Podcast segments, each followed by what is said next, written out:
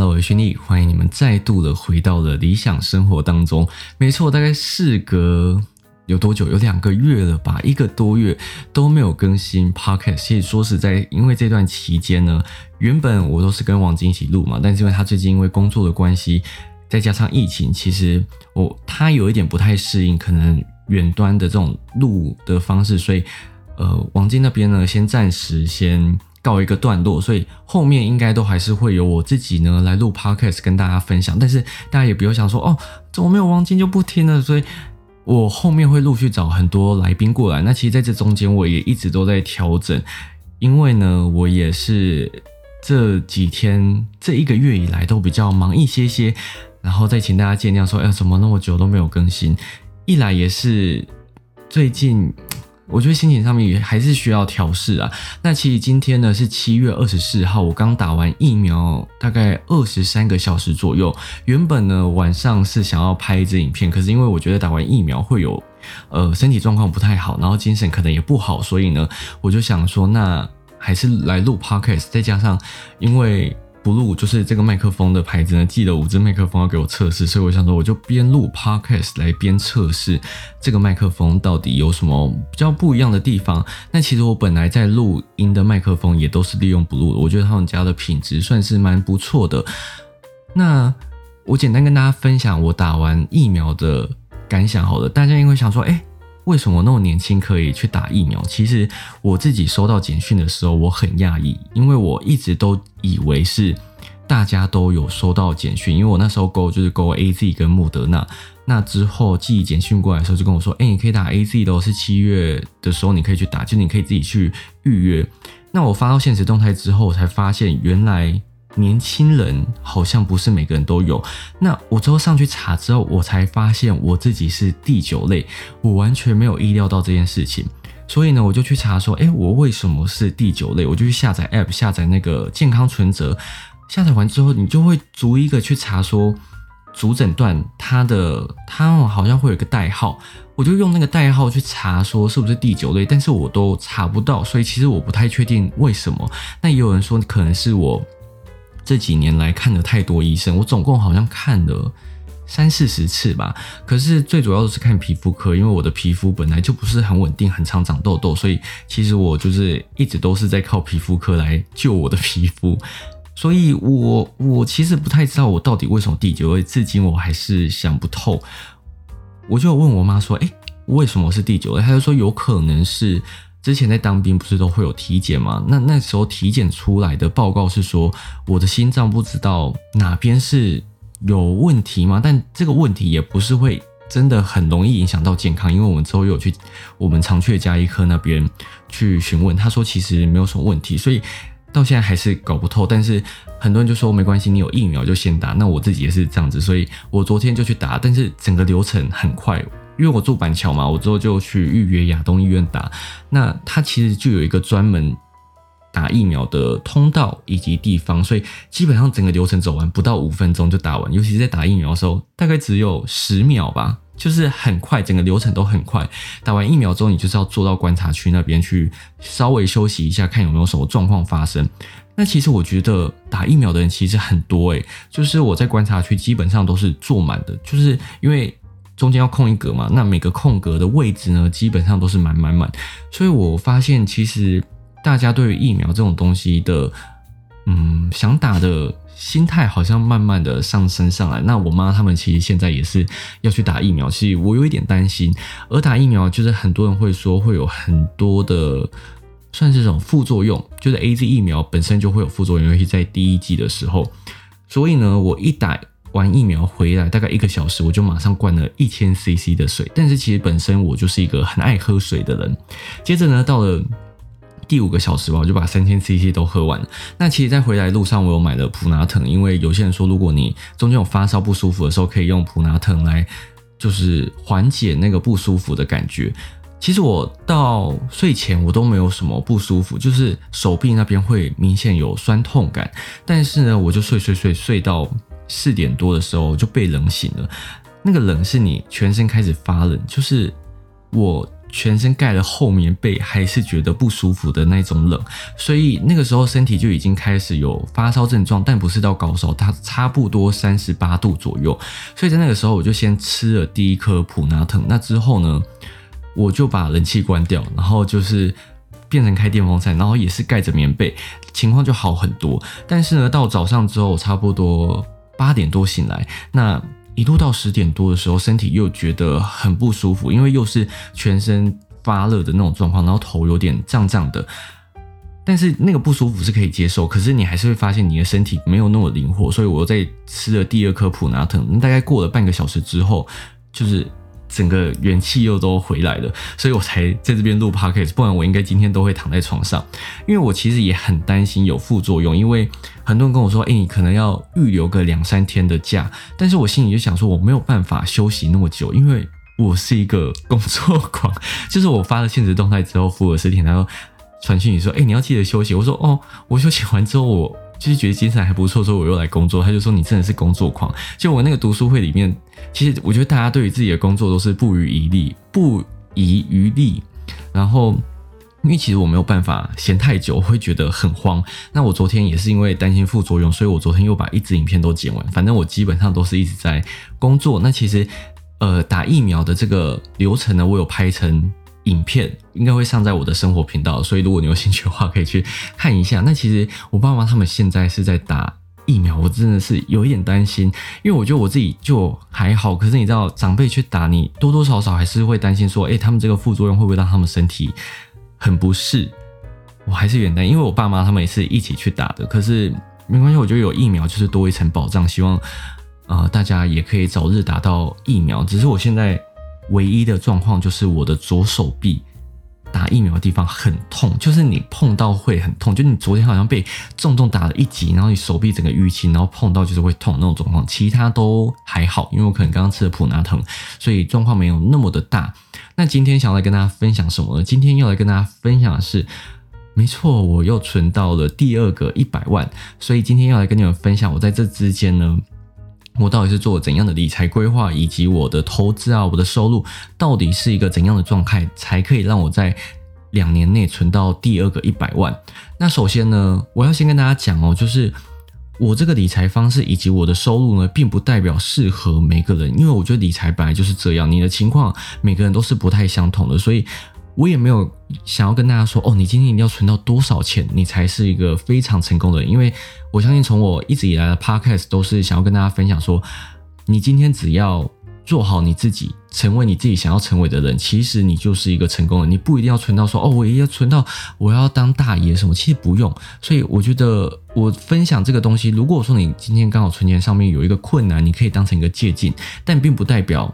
就是你一定要存到这么多钱，或者你一定要存到多少钱，就是一个呃很厉害的。其实没有，我觉得大家都很厉害。那因为每个人对于金钱的需求不同，你可能不用存到那，你可能不用存到一百万，你可能不用存到两百万，搞不好你已经有三十万，你就觉得 OK。那我觉得也很好。就是钱它不是一个定义你所有。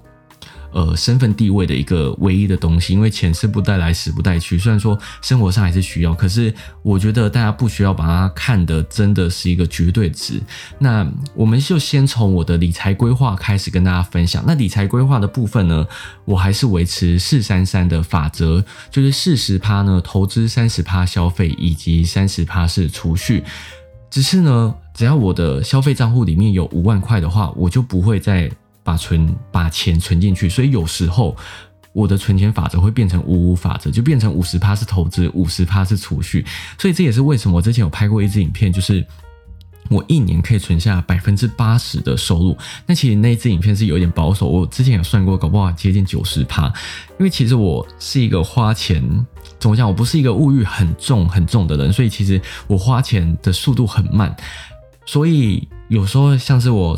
消费账户里面有五万块嘛，我可能这个月我才花个几千块而已，那下个月我可能又依照比例原则一下就超过，所以我就不会再把钱存进去，我就是把它拿来投资，我就把它拿来储蓄。那我最主要的储蓄账户呢，就是远银的 Banky，因为我呢在五百万里面有二点六趴。那这为什么会有五百万呢？其实是因为我社群里面的总存款达到一亿元以上，所以我的存款范围呢就会比较高一点点。那当然，如果说你是透过我的连接申办的话，是可以享有五万块二点六趴的。那在于消费账户的部分，主力消费还是在于 Richard，就是三十万里面一点二趴，就是习惯了，所以我也懒得去更改。那之前我也是有习惯在买美金，所以美金就有达到两千块的活存，所以有在这个名额里面。那主要的投资账户呢，就是永丰的大户头，再加上中国信托。那我前阵子办了国泰世华，那我国泰世华的账户应该也是会用来定期定额，因为永丰大户头呢，虽然说它很方便，没错，可以拿来定期定额台股、定期定额美股，我都是用这个。可是呢，它定期定额的标的有一些是没有的，像是零零八八一、零零八七八、零零六二零八等等的。所以如果说你今天真的想要定期定额的话，你要有其他的。证券户去辅助，所以我才办的国泰世华的证券户。那其实我觉得都还蛮方便，尤其是国泰世华，它的手续费很低，就是二点八趴。那永丰大户的大户头呢，手续费好像是六五折吧，还是六折，我有点忘记了。但是就不是一个很低的折扣。可是基本上如果你要定期定额的话，它就是一元，所以其实没什么差。那基金的部分，我最主要都是扣在中国信托，以及单笔购入也是扣在中国信托的这个账户里面。所以，如果我自己这样分配下来，我觉得自己也习惯了啦。所以很多人会说：“哦，你为什么要把它搞得那么麻烦？”但是其实有时候你自己已经搞清楚一个套路之后，你就不会觉得哎，好像很复杂。你只要习惯了就好了。虽然说很多人会觉得：“哦，你为什么要办那么多账户？你为什么要把自己搞得那么累？”但是其实我不觉得累啊。就是有些人，我觉得有时候是那种阿妈觉得你饿的那种饿，就是别人觉得你很累，但其实你没有累。就是这种感觉，你们懂吗？就是以旁观者角旁观者的角度会觉得，哦，你为什么这么麻烦？但是我自己就是没有，所以我已经习惯这样子了。那跟大家分享完简单的理财规划之后，接下来来跟大家分享我消费的部分。如果说我不包含投资的刷卡费用，我之前都会投资 eToro，但最近我基本上今年都没有再把钱放进 eToro 里面了，因为我都用大户投的部分跟 TD，所以 eToro 我就是放很小额的资金在那边尝试看看而已。所以如果说不包含刷卡在 eToro 的费用的话，平均每个月的卡费大概都是落在一万块以内。那我的房租呢，每个月是八千五百块，我房租的部分。如果你有看我之前开箱的影片，应该就知道这个房子呢是我朋友买的，所以他有一个空房间，问我要不要租，我就当然是 OK 啊，毕竟可以换一个新环境，谁不要？那他就给我八千五，其实我觉得很划算，因为它是一个全新装潢的房子嘛。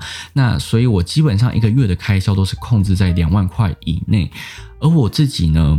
的消费准则就是，我今天可以刷行动支付，我就不刷信用卡；可以刷信用卡的地方呢，我就不用现金。所以我很少利用现金消费，基本上呢，可以透过信用卡，我就刷信用卡，不管是行动支付或是直接刷卡，因为这些呃单据呢都是会存到云端的，所以你可以透过信用卡卡费了解你自己的开销。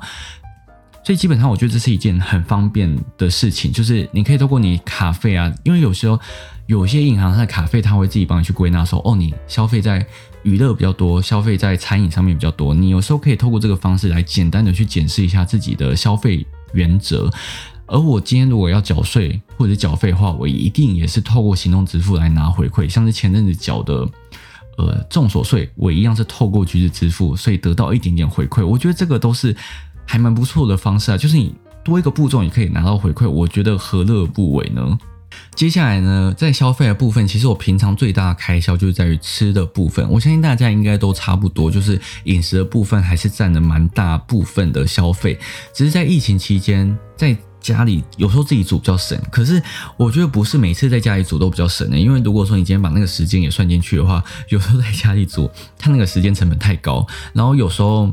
你又想吃好一点的，所以你这样买买买，滴滴扣扣用起来，其实我觉得那个时间再加上那个钱，有时候不见得真的是比较省钱啊。我我自己这样子觉得，就是疫情这个期间煮下来，我觉得哎，好像不见得真的是省很多钱，除非你真的是穷吃，就是你做的很简单，那可能就有办法省钱。但是你说真的要省到很多钱，我觉得不尽然可以省下非常多的钱。那我自己呢，还就是我很擅长透过信用卡的回馈，每个月帮自己省钱，像是呃必备卡，可能每个月七趴，每个月六趴，我觉得就很够用，就你每个月刷一万块以内可以省下六百元。然后像是外送的话，就是中信的英雄联盟卡十趴嘛，三千元以内可以省下三千块。其实我觉得这些你可能会觉得哦没什么，但是我觉得积少积少成多，你本来就在消费，那你为什么不需要利用这些信用卡让你省下一点钱呢？我自己的想法都是这样的。但是呢，我要跟大家讲一些我自己的看法啦，就是我自己不否认，就是我在消费的过程中，其实是一个很自律的人。我最近“自律”这个词好像蛮红的，就是。你知道最近自律嘛？自律，可是，呃，反我觉得自律它可以让你达成很多事情的成功，不管是事业上，不管是理财上面等等，你今天只要有自律，我觉得基本上离成功就不太远。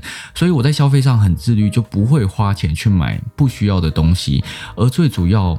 就是我觉得你在理财过程中认清自己的消费原则是一件很重要的事情，就是这也是为什么要记账的原因。你要知道自己的钱花到哪里去了，所以我觉得记账很重要。虽然说不见得要记流水账，但是呢，你至少要知道说，哦，你哪一边花最多钱，那这个消费需不需要去改善？